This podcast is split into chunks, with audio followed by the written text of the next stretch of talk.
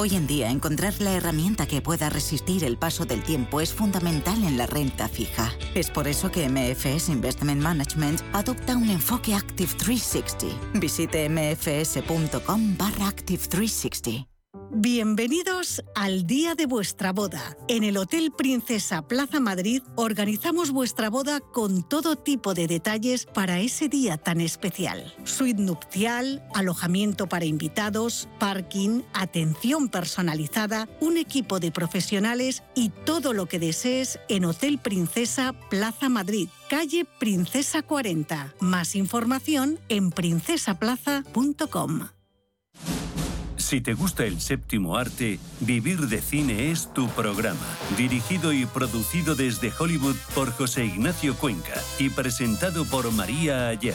Toda la actualidad del cine, estrenos, festivales y críticas sin olvidar los clásicos. Los jueves a las 10 de la noche y los viernes a las 12 y media de la noche, Vivir de Cine en Radio Intereconomía.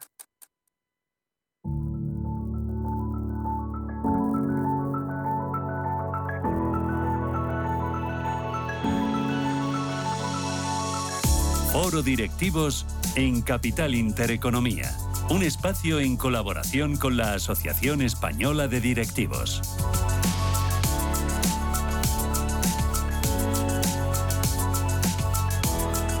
Viernes 25 ya de noviembre, 11 y 7 minutos de la mañana, 17 en Canarias. Abrimos nuestro foro directivos con quien Manuel Velázquez. Buenos días de nuevo. Hola de nuevo Susana. Hoy hablamos de liderazgo, ese ingrediente que no puede faltar en ninguna empresa, de empresas, de innovación, eh, del circuito al que se enfrentan las startups y también nuevas formas de acelerar eh, su crecimiento. De eso sabe mucho nuestra invitada Rita Almela, es presidenta del Consejo de Cataluña de la AED, la Asociación Española de Directivos, y fundadora y socia del nuevo fondo de inversión Plug and Play Nara Tech Fund.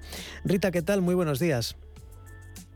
Muy buenos días, ¿cómo estamos? Es un placer estar aquí con vosotros. El placer es, nuestro para hablar largo y tendido de, bueno, eh, a necesidades diferentes, liderazgo diferente, ¿no? Se concibe la gran empresa, pero también está la startup que tiene otros ritmos diferentes y se necesita otro tipo de liderazgo. ¿Cuáles son los principales liderazgos o esas diferencias que hay entre dirigir una gran empresa o una startup? No sé si hay muchas similitudes en esto. Bueno, hay diferencias y hay similitudes, ¿no? En una startup el tiempo es oro, ya que eh, especialmente en los inicios no hay recursos, con lo que las decisiones y la ejecución son más rápidas, más ágiles y podemos decir que con menos miedo ¿no? a equivocarnos, Ah, el concepto de prueba y errores eh, y la flexibilidad de enderezar el modelo es el día a día ¿no? de una startup, una característica menos viable no para grandes empresas por su reputación y, mayor aversión al riesgo. ¿no? Más, más es la, cultura y el legado también. ¿no? Sin, generalizar, una gran empresa suele tener procesos más estructurados o, más complejos, ¿no? que pueden haber más burocracia para poder tomar las decisiones y ejecutar estos proyectos, especialmente si hablamos de innovación.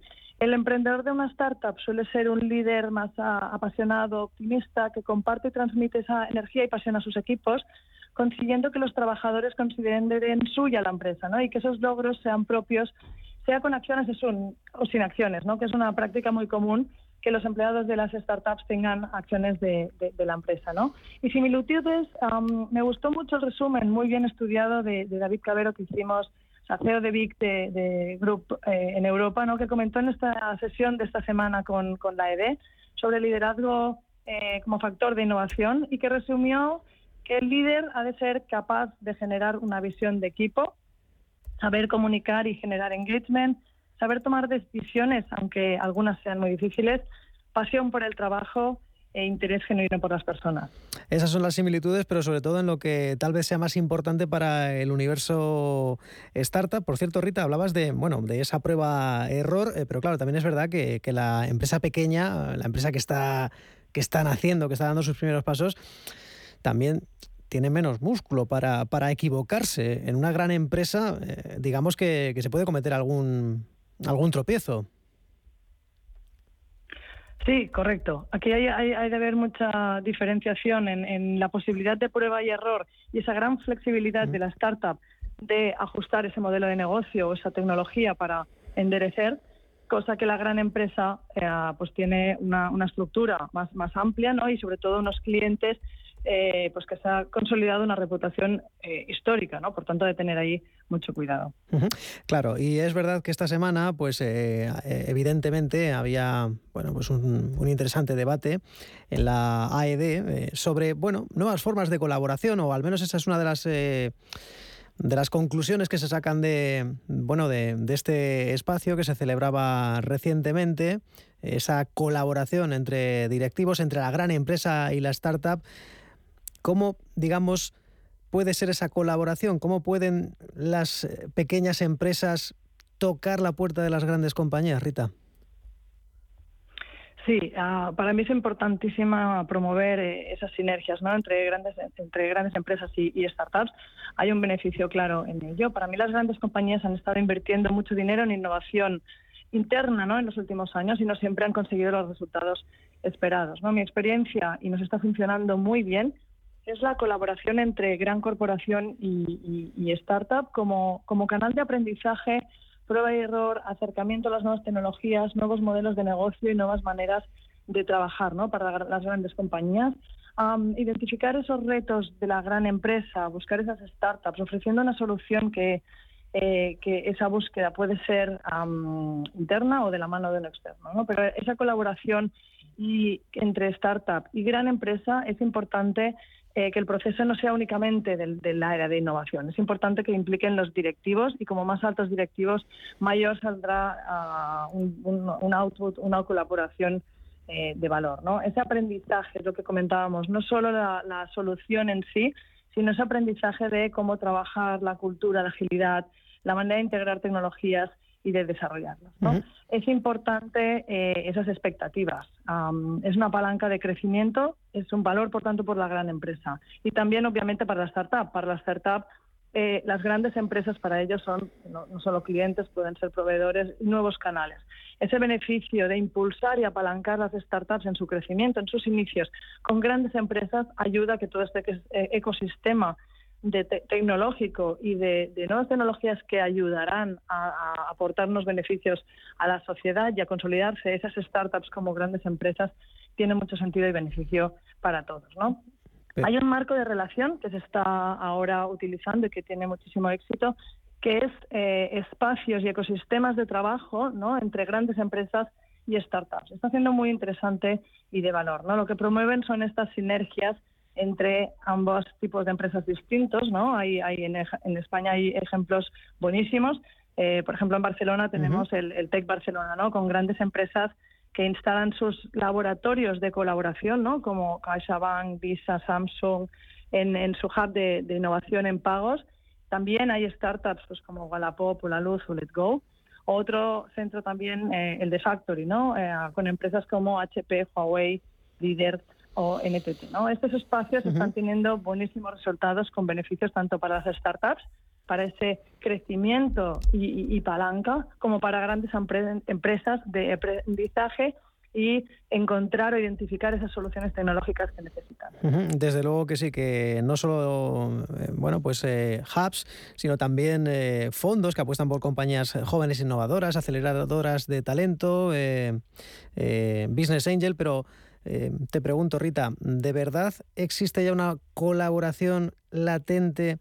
Eh, vosotros hacéis, digamos, esa radiografía, donde creéis que, debería ir un poco el universo eh, emprendedor o el mundo de la empresa, más colaboración entre la gran empresa y la pequeña empresa. No sé si hay, si observáis de verdad colaboración de la gran empresa, eh, departamentos que estudien posibles colaboraciones, que inviertan en talento, departamentos de I+D donde a lo mejor necesitan a alguien que tenga ya algunas ideas más desarrolladas, eh, ser más, eh, digamos, un partner real, no colaboraciones o contratos puntuales.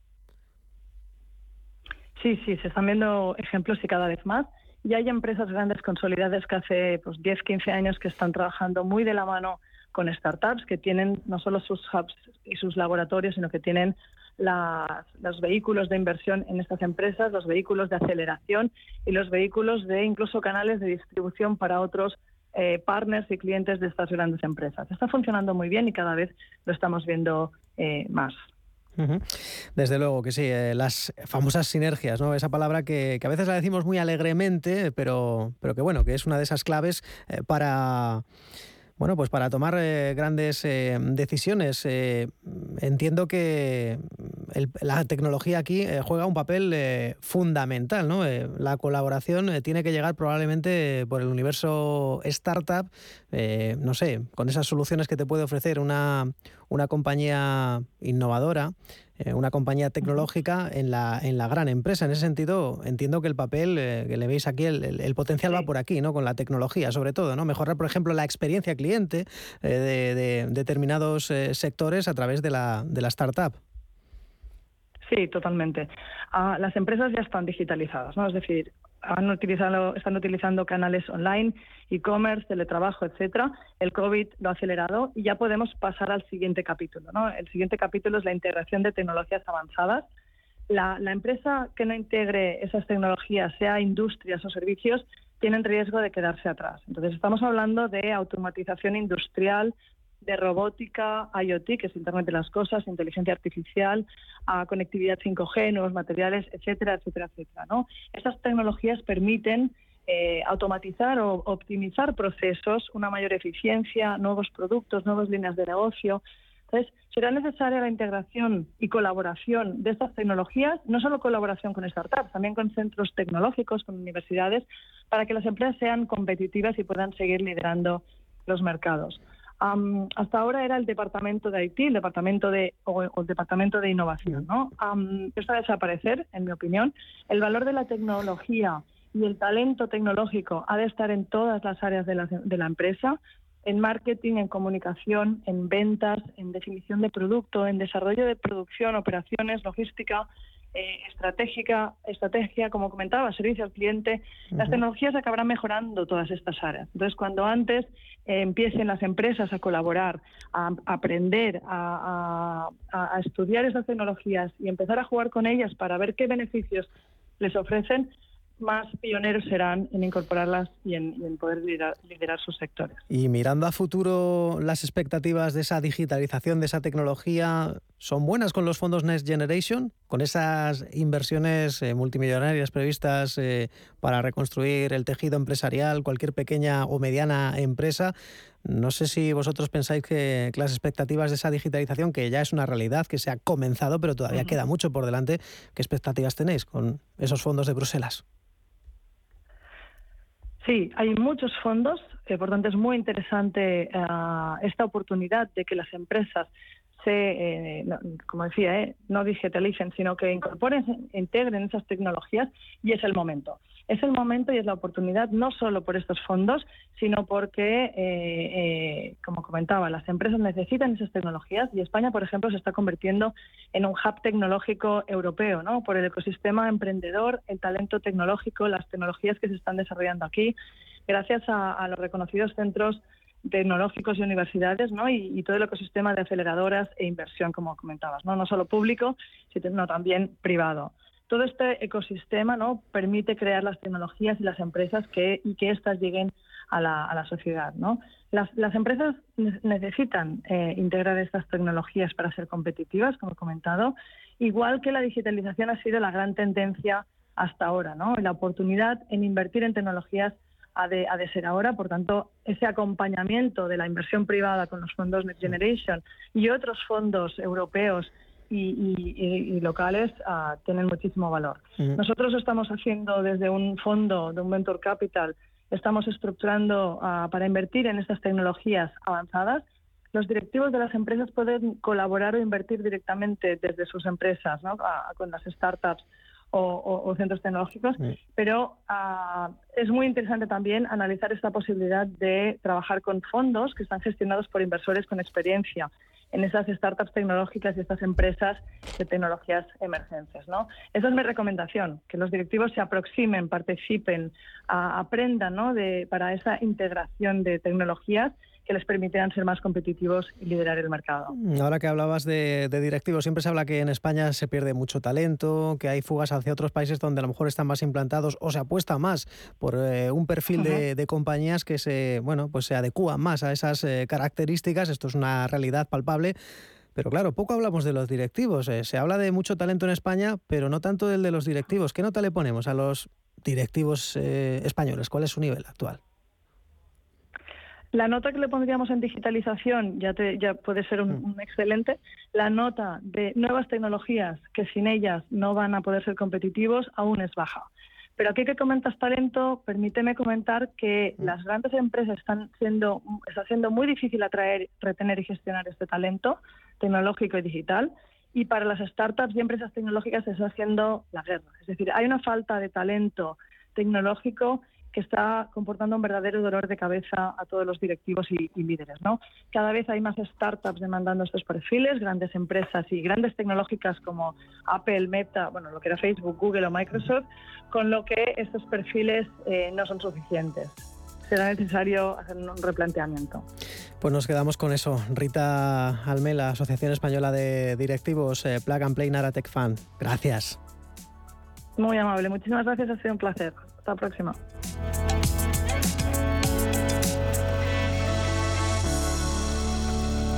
El Pozo Alimentación consigue la estrella Lean and Green al reducir en más de un 20% sus emisiones. La compañía líder en alimentación es la primera empresa cárnica en obtener este reconocimiento, coordinado en España por AECOC para disminuir las emisiones en los procesos logísticos. Mi tierra sabe a vendimia, a jamón curado, a leche fresca, a verdura tierna, a trigo dorado, a pan reciente, a rico asado. Mi tierra tiene mil sabores auténticos porque mi tierra es tierra de sabor. Disfruta de la marca de calidad de los productos de Castilla y León. Junta de Castilla y León. Si te consideras un apasionado de los mercados financieros y te interesa la bolsa, debes saber que comprar o vender acciones y ETFs con XTB no tiene ninguna comisión hasta 100.000 euros. Abre tu cuenta 100% online en 5 minutos. Un broker, muchas posibilidades. XTB.com. A partir de 100.000 euros al mes, comisión del 0,2%, mínimo 10 euros. Invertir implica riesgos. ¿Quieres una piel más joven y tersa? ¿Te preocupan las manchas y las líneas de expresión? Descubre Foreo Luna 3, Foreo UFO 2 y Foreo Ver para cuidar tu piel de forma profesional en casa y realizar tratamientos antiedad. Visita nuestros espacios Foreo en el Corte Inglés o entra en la web del Corte Inglés y llévate tu Foreo a casa con descuentos de hasta el 30%. Si caminas solo, irás más rápido. Si caminas acompañado, llegarás más lejos. Luna Sevilla es su asesor patrimonial de referencia. Prestando nuestros servicios como agentes de Caser Asesores Financieros, somos una empresa con amplia experiencia profesional y una clara apuesta por la formación de calidad, la información transparente y objetiva y por el asesoramiento financiero personalizado y continuado. Si desea más información, visite lunasevilla.es o llámenos al 91 762 3442. Ven a conocer el musical del que todo el mundo habla, La historia interminable. Aprovecha nuestra oferta de Black Friday solo del 21 al 28 de noviembre. Compra tu entrada con hasta un 30% de descuento. Te esperamos en el Teatro Calderón de Madrid. Entradas en la musical.com. ¿Es usted un perjudicado por la debacle del Banco Popular? Sepa que la vía civil está bloqueada tras la sentencia del Tribunal de Justicia Europeo. En Durán y Durán Abogados tenemos una alternativa a través de la vía penal. Si es usted un afectado y desea seguir luchando por la recuperación de su inversión, llámenos al 983 3020 o entre en duranyduránabogados.com. Le ayudaremos. La Hora de Miguel Ángel es un programa dedicado a la salud y la prevención de enfermedades. Con un lenguaje claro y sencillo, te explica cómo llevar una vida saludable. Todas las noches a la una y media de la madrugada en Radio Intereconomía.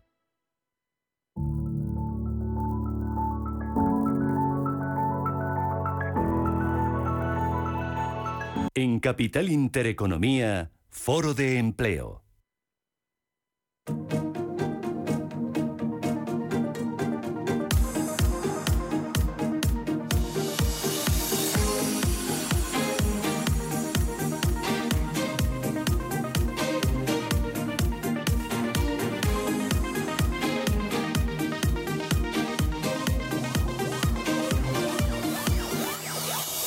Las 11 y 25 minutos de la mañana y para no perder las buenas costumbres cerramos la semana en Capital Intereconomía hablando de empleo, hablando del mercado laboral en este Black Friday en el que se va a crear menos empleo o menos contratos que otros años. José Luis Fernández Santillana, director de estudios de uso. ¿Qué tal? Muy buenos días. Hola, muy bien, buenos días. Siempre hay que decirlo, no es lo mismo empleos que contratos. No, no. O sea, es que un mismo empleo puede tener muchos contratos. Así que nada, pero bueno, esto no pinta bien. ¿No? No, yo creo que objetivamente el consumo se va a retraer. ¿eh? La gente está ahorrando porque tiene dificultades para llegar a fin de mes y por tanto seguramente las compras navideñas no van a ser tan tan facilito de realizarlas, ¿no? Como otras veces. Con lo cual yo creo que el Black Friday, bueno, pues ahí estará, estupendo, y si se reanima un poco el consumo, bienvenido sea. Pero yo creo que este año va a ser un poquito más duro de lo habitual. Mm. José María Triper, columnista del Economista y director de contenidos de Gestión Press. ¿Qué tal, Triper? ¿Cómo estás? Bueno, pues mira, disfrutando de este maravilloso cielo de Madrid que nos regala el sol de otoño. Sí, es verdad. Que es verdad, Madrid tiene un cielo precioso, sobre todo. Y, y, bueno, que coincido plenamente con lo que acaba de decir José Luis. O sea, yo creo que la campaña de Navidad eh, se notará, pero no va a ser lo que ha sido habitualmente y que lo peor viene después de las Navidades. ¿no? Eh, yo creo que ahí va a haber un problema gordo de consumo e incluso yo creo que también de empleo.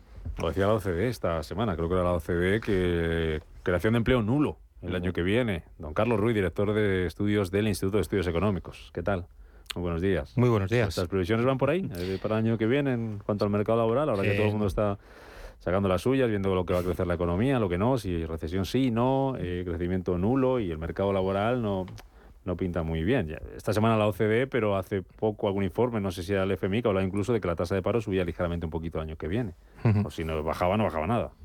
Sí, nosotros tenemos eh, previsiones de crecimiento del PIB aproximadamente del 1% para el próximo año y con un crecimiento del empleo que, bueno, eh, estará en torno al 0,2-0,3% en las mejores en las mejores previsiones. ¿Y eso cuántos puestos de trabajo son? Muy poquitos, ¿no? Sí, pues eh, aproximadamente serán eh, pues unos 80.000 más o menos, ¿no? ¿Puestos de trabajo o Netos. no netos, José Luis. No, no, puestos de trabajo. Estamos en, contabilidad, eso sí, ¿no? contabilidad nacional. No, no llegarán, no llegarán a los 100.000, se, se pueden quedar 80. Pero vamos, yo creo que si nos quedamos en el entorno del 1%, lo que tenemos es una situación neutra. Es decir, no va a crecer ni, va, ni se va a destruir. Mm. El tema es, si nos vamos por debajo del 1, que esperemos que no, es cuando podemos empezar que, o, sentir que puede haber una destrucción de empleo, mm. ¿eh? que eso es lo realmente peligroso. Luego, yo creo que desde el punto de vista de la tasa de paro, los propios previsiones del gobierno es que en el último trimestre sea ligeramente superior. O sea, hay un Otra cuestión es que en términos de tasa media del año, bueno, al final si el primer trimestre es un poco bueno y el último es peor, bueno, se compense. Pero desde luego no va a ser bueno para el empleo el próximo año, es decir, nadie lo da. Entonces, el tema es lo del chiste, virgencita, que me quede como estaba, ¿no? En el mejor de los casos. No, es que crecer por debajo del 1% es prácticamente estancamiento en la creación de empleo y que luego, además, vamos a ver cómo, qué, calidad de empleo se está creando, ¿no? Y, pues, de hecho, dos eh, cuestiones. Tú apuntabas en tu último estudio, mm. José Luis, que en el mes de octubre han caído casi un 20% las contrataciones. Sí, sí. Y, eso, y bueno, y luego el tipo de, empleo que se está creando fundamentalmente son, eh, dicen fijos, no, pero son los llamados fijos discontinuos, que es empleo temporal. Y la mayoría, me parece que lo apuntabas tú también, son contratos con menos de una semana de duración, ¿no? Pues ese es el tipo de empleo que se está creando en este país. Ahora sí, el gobierno sigue presumiendo de, de las cifras. ¿no? digo, un último dato de ese estudio, ¿no? Es decir, eh, el tipo de contrato indefinido que se está creando el 37, 8, el 38%, un poquito menos, 36, de los contratos indefinidos que se han hecho son a tiempo parcial. ¿eh? O sea, menos del 40. Mientras que en diciembre, todavía no estaba la reforma laboral, los contratos indefinidos a tiempo completo era el 66%. Ahora son el 36%. Oiga, pues, ¿qué tipo de empleo indefinido estamos creando? Sí, yo creo que hay, hay tres cuestiones que, nos hacen un poco difícil prever cómo va a evolucionar el empleo y el paro para el año que viene. La primera es que estamos eh, eh, registrando los efectos de una reforma laboral, que no sabemos qué, qué cambios sobre la elasticidad PIB-empleo está teniendo en la, en la economía. Lo segundo es que estamos todavía y se, acentuándonos en una crisis de en un shock de oferta, que esto para los economistas nos, nos, tiene, nos vuelve la cabeza un poco locos, porque, porque las medidas que se pueden tomar para, para amortiguar esta crisis pues no, no están plenamente eh, consolidadas o no, no, no, son plenamente efectivas. Y la tercera es que los mercados a nivel internacional, sobre todo en el tema, en el tema laboral, están cambiando tras la COVID. Entonces, eh, bueno, pues eh, vamos a ver, España sale de una posición de desventaja en este sentido, en el ámbito laboral, con respecto a otros países avanzados, y vamos a ver qué efectos están teniendo estas, estas cuestiones. ya te digo, pues aproximadamente entre 0,3-0,5% en el mejor escenario y la tasa de desempleo repuntando pues eh, aproximadamente hacia el 13-13,5%. Bueno, os veo, os veo pesimistas. No, más que pesimistas, realistas, ¿no? Es decir, sí, bueno. No, no, no, no. No, te iba a decir que realistas, ¿no? O sea, que una, eh, ya sabes que que es que vamos, lo que tienes que comprobar y mirar son las cifras. Y si tú miras las cifras, no, no la cifra real que te da el gobierno, sino profundizas en las cifras, es para ser, para ser eh, y luego además mira las previsiones que están haciendo todos los organismos nacionales e internacionales, empezando por el Banco de España, la IREF, pero eh, hemos visto también la Unión Europea y recientemente el Fondo Monetario Internacional. Vamos a ponerle cifras, si os parece lo que al mercado laboral se refiere a esta Black Friday. Valentín Bote, director de Randstad Research, ¿Qué tal, Valentín? Muy buenos días, ¿cómo estás? Hola, muy buenos días. ¿Cuántos contratos eh, se van a firmar durante este Black Friday? ¿Qué previsiones tenéis en, en Randstad? Bueno, eh, ahora es un momento interesante porque justo enlazamos el Black Friday con el inicio de la campaña navideña y, esto implica pues eh, muchos contratos, ¿no? Eh, si unimos las dos cosas, estaríamos hablando de unos 400.000 contratos, lo que ya desde noviembre eh, arrastra eh, Black Friday y campaña navideña, que suena mucho, pero es menos que el año pasado. ¿Cuánto menos? Pues un 17%, un pelín más de un 17% de caída respecto al año pasado, pues como, como consecuencia sobre todo de la peor situación económica que tienen los hogares. Hay que tener en cuenta que el gasto que implica el Black Friday, el gasto que implica la Navidad, son gastos extra, podemos decir, para los hogares y en un contexto en el que hay mm, un mayor esfuerzo por pago de hipotecas, por la cesta de la compra, por eh, las facturas de electricidad o de gas, pues quedan menos recursos para poderlo destinar a, una campaña de Navidad. De esos 400.000 eh, contratos que se van a crear durante esta campaña, que arranca ahora con el Black Friday, que se extiende hasta las rebajas de enero, supongo, eh, contáis así, eh, Valentín. comercio, hostelería, logística serán los que tienen de esas contrataciones, ¿no?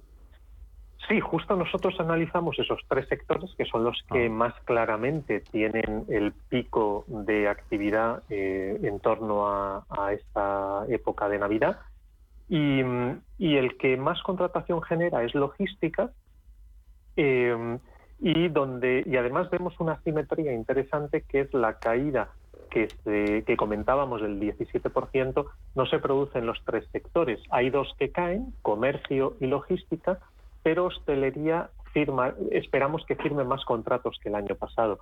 La, explicación es muy fácil. El año pasado todavía estábamos con muchos problemas con la pandemia, con muchas restricciones en algunas regiones y la campaña de hostelería fue muy mala en Navidad el año pasado. Vosotros que lleváis haciendo estudios eh, muchos años, eh, ¿cómo ha sido el incremento de, de, un sector como la logística en lo que a contratación se refiere en los últimos años? ¿Qué es lo que habéis eh, observado, eh, no sé si de un tiempo a esta parte y sobre todo por la pandemia, el auge del eh, transporte, del comprar online se ha aumentado. ¿Desde cuándo estáis viendo ese, ese cambio de tendencia? Bueno, logística era un sector que ya venía creciendo antes de la pandemia. Era un sector, bueno, que acompañaba, porque ya antes de la pandemia también había un crecimiento del e-commerce y, la paquetería, pues tenía unas cifras de crecimiento bastante fuertes.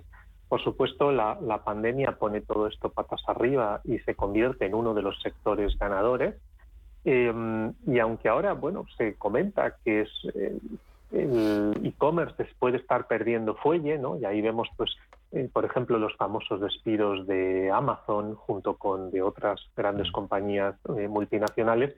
Pero el caso es que es un sector que, por ejemplo, hace muy poquito, un par de meses, superó el hito del millón de afiliados a la seguridad social en España. Eh, eh, son pocos los sectores que tienen más de un millón de afiliados. Pues el sector del transporte y la logística lo alcanzó hace un par de meses y por tanto pues está en unos momentos pues digamos mm, de máximos históricos en cuanto a empleo, ¿no? Mm. La evolución pues eh, no esperamos ver un derrumbe, ni mucho menos, pero, pero sí que se va a moderar el crecimiento que hemos visto en los últimos años. La última por mi parte, si alguien aquí en la mesa, José Luis o José María o Carlos, eh, quiere preguntarle algo a Valentín Bote, adelante también. Por comunidades, ¿dónde se van a firmar la mayor parte de esos 400.000 contratos, Valentín? Bueno, pues por comunidades, pues parece razonable esperar en las más grandes, ¿no? Eh, tenemos Andalucía con 77.000 contratos, y Cataluña y Madrid pues muy cerquita. Cataluña 58.000, Madrid unos 54.000. Mm. Me pide la palabra José Luis Fernández Santillana. Hola Valentín. No, simplemente preguntar qué tipo de contrato se va a firmar. ¿Qué prevés? ¿Qué tipo de pues, contrato?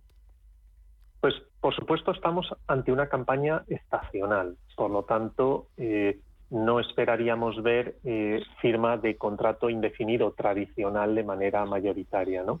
Yo creo que vamos a tener eh, un, comportamiento diferente a otros años porque tenemos el fijo discontinuo pues como un elemento que podría ser muy natural para esta campaña, además teniendo en cuenta que, que sea bueno, que, la posibilidad de, firmar eh, obra o servicio que podría encajar en actividades de este estilo en este momento, pues, pues ya no es posible, ¿no? Así que pensamos que que veremos mucho fijo discontinuo en este mes de diciembre. ¿Y mucho periodo de prueba? Este es un tema complejo, ¿no? Luego, ¿qué va a pasar después? Bueno, pues después lo que está claro es que a partir de, que pase la campaña de Navidad, pues va a haber muchos de estos trabajadores que, no, pasa la, que no pasa la prueba. No, no sé cómo, cómo se gestionará luego, pero lo, esto no sería el mecanismo eh, deseable ni adecuado, ¿no? Pero, pero les queda mucho Aunque margen. Ya sabemos que en los últimos meses estamos viendo un crecimiento muy fuerte de las no superaciones de periodo de prueba. Bueno, no te lo voy a preguntar a ti, luego lo voy a plantear en la mesa si les queda a las eh, empresas mucho margen para no recurrir a esa, entre comillas, eh, trampa. No sé si quería preguntar algo, José María Triple. No, bueno, eh, sí, bueno, buenos días, Valentín. No, tú hablabas claramente de que iba a haber un aumento de contratos de fijos discontinuos, pero yo me gustaría saber si ¿Cómo ha influido el cambio de modelo de contratación de temporal a fijo discontinuo en esta caída de casi eh, o de más del 17% de la contratación con respecto a años anteriores? Bien, es, muy pertinente la pregunta porque en alguno de los sectores que mencionamos eh, esperamos que no haya, no tenga mucha influencia, es decir, se cambia un contrato temporal, pero un contrato temporal que podía tener una duración de varias semanas eh, como puede ser en comercio, por ejemplo, por un fijo discontinuo o por un indefinido. Eh, pero en otro sector, el de la hostelería, sí era mucho más proclive a contratos de muy corta duración vinculados a un evento concreto, a pues eh, una, un camarero que se le contrata para un día porque ese día hay una cena de empresa o un evento familiar, ¿no? Eh, entonces, eh, ahí en el sector de hostelería sí vamos a ver que hay una reducción en el número de contratos, no porque haya una menor actividad, que de hecho esperamos más actividad, sino porque eh, los contratos se concentran en, un fijo discontinuo en vez de varios temporales. Aún así, justo el sector de hostelería esperamos que sea capaz de, generar más contratos que el año pasado, pero porque la actividad va a crecer bastante. Carlos, no sé si algo que comentar, opinar o preguntar. No, eh, bueno, en principio, ¿cuáles son las fuentes ¿no? de acceso a este tipo de, contrato eh, por parte de, la gente pues, que se va a incorporar en, estos sectores? ¿no? Eh, entiendo que hay la intermediación laboral, sobre todo de, las empresas de, de trabajo temporal pues tienen eh, mucho que decir, ¿no? Y, sobre todo pues ver un poco también saber qué perfil profesional, ¿no? Es el que se incorpora eh, a este tipo de contrato, ¿no? Bueno, pues eh, sí, por supuesto, empresas como Randstad, pues en estas fechas tenemos muchas peticiones para, para encontrar trabajadores para estas campañas. Y en este tipo de campañas, pues claro, 400.000 da para perfiles muy, muy diversos, ¿no? Pero eh, se valora, por ejemplo, mucho el personas que hayan trabajado previamente en campañas de este estilo, porque ya tienen eh, pues una experiencia y como son relativamente cortas en el tiempo, pues es muy útil que la persona pues ya eh, sea productiva desde el primer momento y no requiera grandes formaciones para eh, ponerla a trabajar al 100%. ¿no? Eh, en ese sentido, pues hay también empleo joven que aprovecha pues para sacar un dinero extra, pero también, como digo, perfiles más mm, profesionales y con más experiencia en estas actividades comerciales, logísticas o de hostelería. Valentín Bote, director de Randstad Research, un placer como siempre. Gracias por acercarnos esas previsiones para el Black Friday, Navidad y temporada de rebajas. Hablamos en unos días que hay dato la semana que viene de paro, el, igual el viernes. Tenemos, tenemos. El viernes, ¿no? Efectivamente, pues el viernes tenemos. Pues aquí estaremos el viernes. Gracias, Valentín. Hasta entonces. Feliz fin de semana. Sobre lo que ha dicho, que hemos eh, estabais por aquí apuntando cosas, el tema de que la logística, como sigue tirando, supera el No sé si hay muchos, decía. ¿Cuántos, eh, José Luis, cuántos eh, sectores puede haber con más de un millón de afiliados? Se te vengan así a la cabeza, construcción a lo mejor. construcción, bueno, luego los ámbitos de la, la educación, también, es otro ámbito que también tiene, y poco más. Y poco más, ¿no? Sí, sí. ¿Qué destacaríais, Carlos, de lo que nos ha contado Valentín? un poco la línea de, de las previsiones que ya poníais sobre la mesa al comienzo, ¿no?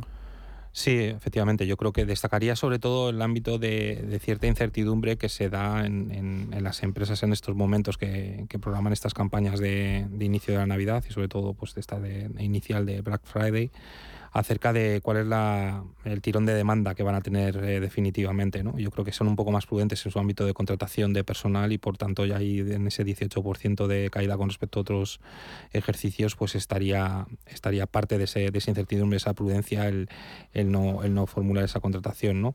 Y, y, por supuesto también que se ha planteado aquí encima de la mesa, ¿no? pues en, las dificultades existentes ahora pues para poder materializar este tipo de contrataciones eh, para, para llevar a cabo esta, esta actividad, ¿no?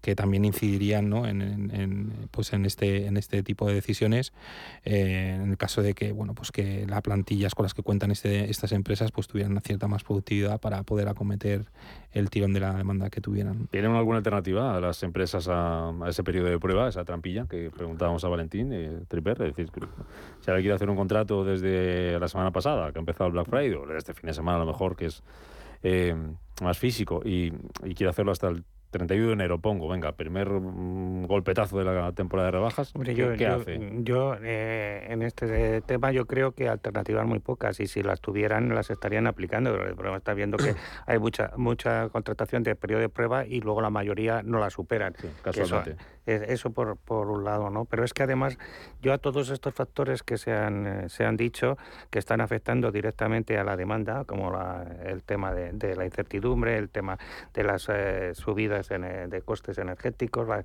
subidas fiscales, yo destacaría también la situación en que se encuentran las empresas, las empresas, especialmente las pymes, la mayoría de muchas empresas están asfixiadas y están asfixiadas porque la inflación que tenemos en este país no es una inflación de demanda, es una inflación de oferta por inflación de costes. Los costes que están soportando las empresas son las que están, y, luego pues, también por problemas de suministros. Y ese es el tema fundamental por lo que, lógicamente, las empresas, aparte de que prevén una caída en la demanda, pero es que, es que tampoco pueden contratar por esta subida de costes. Pues yo creo que tienen lo que... Hay tres alternativas para hacer estos contratos de temporada, ¿no? Una, irte se ha quitado el de oro servicio, que, hmm. yo creo que esto lo que le pega más es el eventual por circunstancias de la producción. Hay un incremento teóricamente de la actividad y ese, sigue, estando vigente. ese sigue estando vigente. Ese contrato, su media eh, eh, anual está en torno ahora mismo en los 34 días. Es decir, que bueno, más o menos, si entramos en la media, podría encajar. La otra posibilidad es el fijo discontinuo, y por tanto, claro, el problema del fijo discontinuo es, oiga, va a estar trabajando mes y medio, dos meses en el mejor de los casos, ¿y qué hace? Hasta el año siguiente. Eso lo que sirve es para enmascarar la situación real de este país. Esa persona ya no se incorporará al Servicio Público de Empleo como parado, sino como un demandante de empleo sin trabajar hasta noviembre del año que viene. Claro, pero alguien, ¿y quién aguanta estar ocho meses sin trabajar? O 10 meses sin trabajar. por lo tanto, es un efecto estadístico, o sea, de, mejora. Te iba a decir, no cuenta las estadísticas, claro, reparo. Claro, y la otra opción es, el de indefinido, y la gente no se complica la vida, y por tanto, periodo de, prueba, ¿no? O sea, es que el periodo de prueba se ha incrementado en un 900%. Es decir, las bajas por periodo de prueba, ¿no? Es decir, oiga, esto no es normal, la gente no es tan torpe, ¿no? Bueno, el que no se quiere complicar la vida es el gobierno italiano, que no sé si es que no le salen muchas las cuentas o no, pero ha dicho que va a retirar el subsidio de desempleo a quien rechace una sola oferta de empleo. Siempre, eso sí, que sea adecuada y razonable, Carlos. A ver cómo se mide esto de que sea adecuada y razonable. ¿Qué os parece la medida? Bueno, eh, la, cuestión es eh, la eficiencia que puedan tener los sistemas de intermediación y resolver cuestiones eh, que están asociadas a, las funciones de estos servicios públicos de empleo, ¿no? Hablamos de Italia, tampoco vamos a dar por hecho que su sistema de intermediación de empleo vaya mm, mucho mejor que el mm, nuestro. No, lo que pasa que es cierto que, en Europa sí que existen prácticas en, este tipo de, intermediación. En concreto, por ejemplo, el Reino Unido pues tiene prácticas ciertamente similares y, y es funcionan de otra manera, ¿no? Allí son mucho más más, más fiables, ¿no? Ponen el tiro un poco más a... Eh, intermedian más, es verdad que tienen... Mejor. Y, mejor, tienen más recursos, ¿eh? eh que también es, es, importante, ¿no? Allí lo hace la parte privada, ¿no? Creo. Intermedia la parte Aparte, también tienen una colaboración público-privada mucho más extensa y la cuestión es que si de, estas prácticas podremos, podríamos nosotros incorporar algunas para nuestras funciones de servicio público de empleo español. Mm, yo más que un tipo de de medida pues, para, para poder incentivar que, que, se active esa oferta de empleo y finalmente termine, termine trabajando, estaría más en la labor de bueno, ofrecer una, una, un, o entrar en una, una, función de políticas activas de empleo realmente que fueran eficientes y eficaces para que se acompasara. No, no es fácil, ¿no? Y lo estamos viendo en estos momentos en, en, muchas partes del mercado de trabajo de casar la oferta y la demanda, ¿no? Hay muchísimos desajustes que por los cambios en los patrones de consumo, por el tema de digitalización y por otras cuestiones eh, que surgen a través de, del periodo posterior de pandemia, hay sectores que parece mentira que están pues teniendo una escasez de mano de obra importante, ¿no? Y hay otros pues que realmente pues no, no consiguen el, el ajustar, ¿no?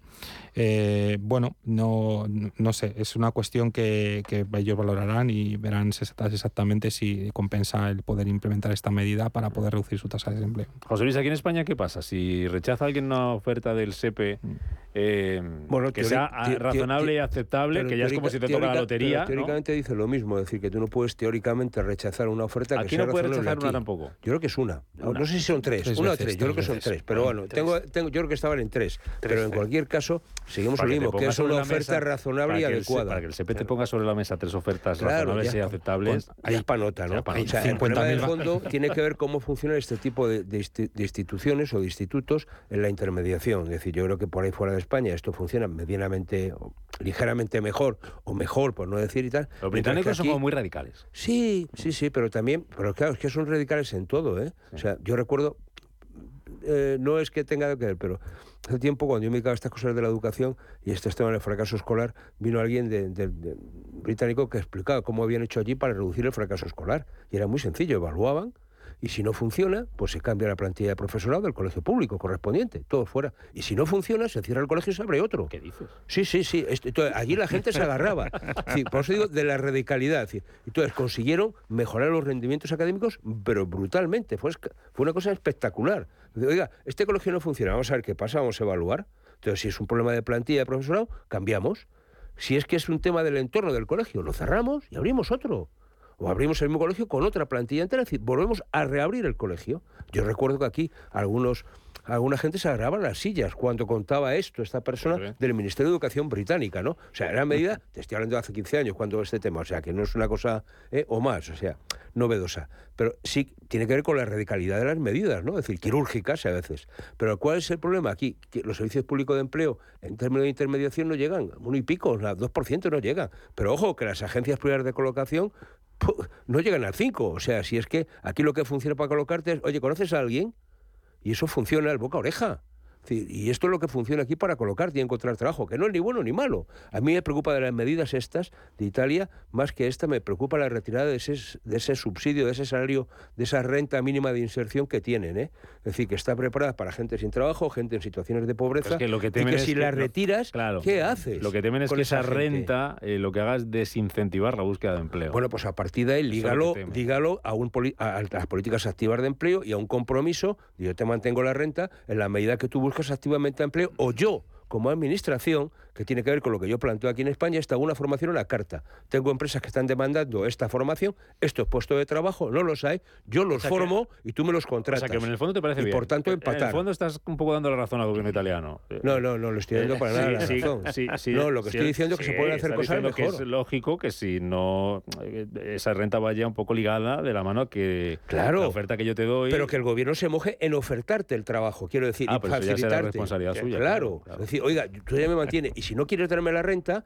dame los mecanismos para que me salga de ahí. Exacto. Y eso implica, búscame Bueno, realmente si- un trabajo, si- dame formación pero si no para te- que me puedan no- hacer un si no contrato. te doy ninguna oferta y no la vas a rechazar, te sigo dando la. Claro. Le ha dado la razón, ¿verdad? No, vamos a ver, yo, yo, yo eh, diría que si estoy de acuerdo con la medida de, de Meloni, pues yo diría que sí con reparos. Es decir, que, que vamos a ver, a mí me, me, me parece bien que, que, esto, eh, que es, siempre que la, la oferta que, que se rechace sea, sea adecuada a las condiciones que tiene el demandante. Eso, por, si no, eso por un lado. Es muy, muy subjetivo. Sí, pero por otra parte, por otra parte, a mí es que me parece más una medida ejemplarizante que realmente efectiva en cuanto a reducción de gasto, porque creo que se prevé ahorrar unos 780 millones, con lo cual eso es el chocolate del loro. O sea que me parece más ejemplarizante. Y luego a mí lo que me parece aquí eh, que lo que había que hacer si quieres aplicarlo a España es algo que me parece que hemos hablado en esta mesa, que es que lo que tiene necesita este país urgentemente es una reforma de los servicios estatales de, de empleo. Más allá Es- del nombre.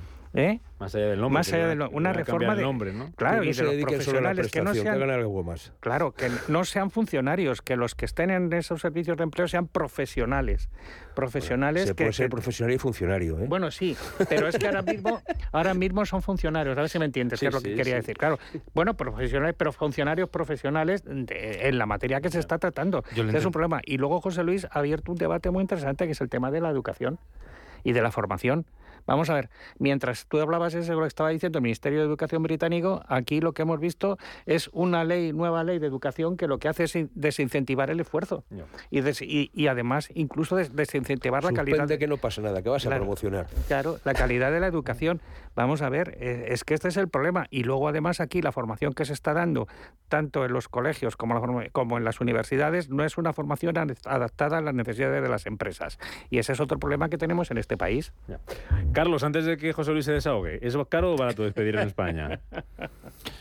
Eh, yo creo que comparativamente es más caro que en Más Sí, sí. Eh, No solamente en coste directo puede ser el económico, sino pues, en el tiempo, en los procedimientos, en los procesos y luego lo que te genera sobre todo de reparos a la hora de poder contratar con una determinada forma de contratación. O sea que los 33 días por año son, a tu- no son insuficientes como denuncia Comisiones Obreras, ¿no? Bueno, si se quedaran en los 33 días, quizás en algún momento, bueno, pues eh, podría revisarse esa, esa cuestión.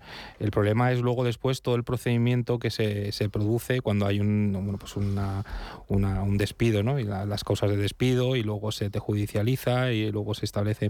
O sea, yo creo No, que... no te compensa. Eh, bueno, eh, lo que hay que lo que hay es un poco bueno llegar sin, siempre asegurando la, la- los derechos eh, fundamentales de trabajadores, llegar a un equilibrio con por las condiciones y, y flexibilidad que necesitan los procesos de, de empleo en este país. ¿no? ¿Qué le parece a José Luis Fernández Santillana que Comisiones Obreras haya ido esta semana a Europa a reclamar por el Europa precio del no. despido? a- Ha ido al comité Sí, social bueno, este y tal. No, lo digo porque esto es muy Europa, digo. importante. No, no, sí, No ha sí. ido a- ojo, no ha ido a von der Europa-. Europa tiene muchas instituciones y esto no depende de la Comisión Europea. Esto es del comi- esto es del Consejo de Europa, es decir. Entonces, esta cosa es el bueno, es decir, hasta qué punto tienen vinculación o no. Es decir, cuando nos han contado la película de que la Carta Social Europeo, la Carta Social Europea habla de, de- de- de los salarios, no habla de salarios. Déjame que se lo diga a la gente lo que ha reclamado. Y ahora ya me lo No, no, sí, pero bueno, que yo el lo precio del despido en España dice que los 33 son insuficientes, que ni protege ni repara adecuadamente a las personas trabajadoras, ni tampoco ejerce una función disuasoria sobre las empresas. Pero entonces, vamos a ver, yo, yo puedo estar hasta de acuerdo en el planteamiento, pero lo que digo es, oiga, usted tiene una cara que se la está pisando. ¿Quién ha estado negociando la reforma laboral y por tanto ha tenido la oportunidad de hablar del despido y pactar otras condiciones con el gobierno de España y con la patronal que estuvieron presentes? Usted se hizo la foto firmando la reforma laboral y, no tocó la indemnización por y estaba de despido acuerdo, ¿no? y estaba ahí. Entonces, ¿a qué viene ahora? O sea, lo que usted no reivindica al gobierno de España, que está en la mesa de negociación, usted y UGT, que los dos han hecho de la manita la misma reclamación, ¿eh? Los dos. Los dos estaban presentes ahí. ¿Por qué no han tocado el, precio del despido? ¿Por qué no han tocado, no el tema de los 33 días, sino si es por un año o es por dos? Es decir, porque el coste del despido no es tanto en los días, sino en cuántos. ¿Eh? Si es un año o son dos años de salario lo que te ponen en medio. Oiga, está en la cara dura, ¿no? Usted se hace la foto de que qué buena es la reforma laboral, usted defiende que esto está funcionando de lujo, pero ahora se va a Europa a decir que, la indemnización es poca. ¿Y por qué no lo planteó cuando negoció con el gobierno? La negociación triple ¿Por qué no firmó? ¿Por qué lo firmó? ¿no? La gatera, ¿no? Sí, ya, ya, ya. No, triple. No, o sea, lo que tienen de verdad, ¿eh? O sea, no, yo lo que poco serio. Lo que tengo que decir es amén a lo que acaba de decir José Luis. y no, y decir que el problema realmente que este país es el problema de, que tenemos con las dos centrales sindicales mayoritarias, con comisiones obreras y UGT, que uno es la prolongación de Pedro Sánchez y el otro la, y comisiones la prolongación de Yolanda Díaz. Firman los que le pone el gobierno por delante y les importan tres narices los intereses de los trabajadores en este país, a ver si, si nos damos cuenta de eso. Pero hay que decirlo así de claro, son unos sindicatos politizados y no son sindicatos de clase, son sindicatos políticos. Bueno, Carlos. Endurecer las condiciones de contratación eh, en estos momentos no es la mejor opción para fomentar el empleo. Que vaya muy bien el Black Friday, gastar lo que podáis. Carlos Ruiz, José Luis Fernández Santillana, José María Triper, nos vemos en unos días. Cuidaros mucho. Nos vamos de fin de semana. Enseguida las noticias aquí en Radio Intereconomía y después a las 12 y 5 viene Rafa Jiménez con la media sesión. Buen fin de semana. Adiós.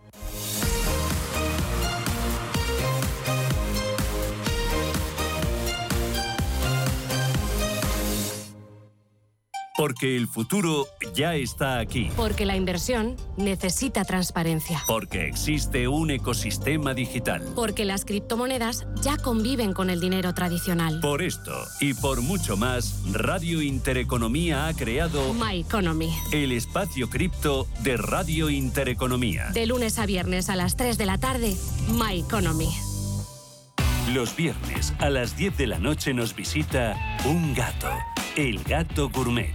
En Radio Intereconomía, Andrés Sánchez Magro presenta una guía semanal gastronómica, enológica, de restaurantes, literaria, musical y con todos aquellos ingredientes para cocinar la buena vida. El Gato Gourmet, con el patrocinio de Marqués de Riscal, los viernes a las 10 de la noche en Radio Intereconomía. Radio Intereconomía. Información seria y veraz.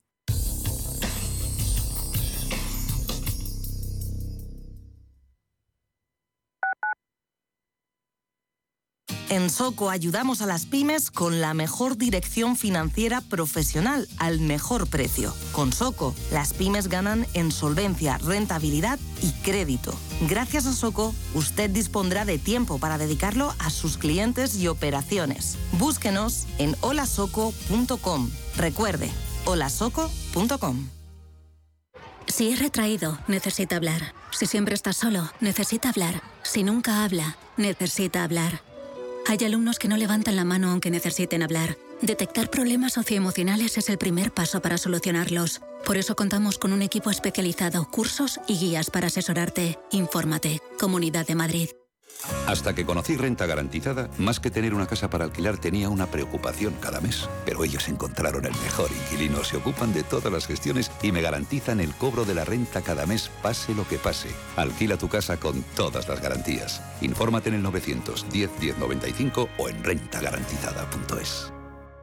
El 30 de noviembre finaliza el periodo voluntario del pago del impuesto sobre bienes inmuebles. Estés donde estés, paga de manera sencilla y segura a través del portal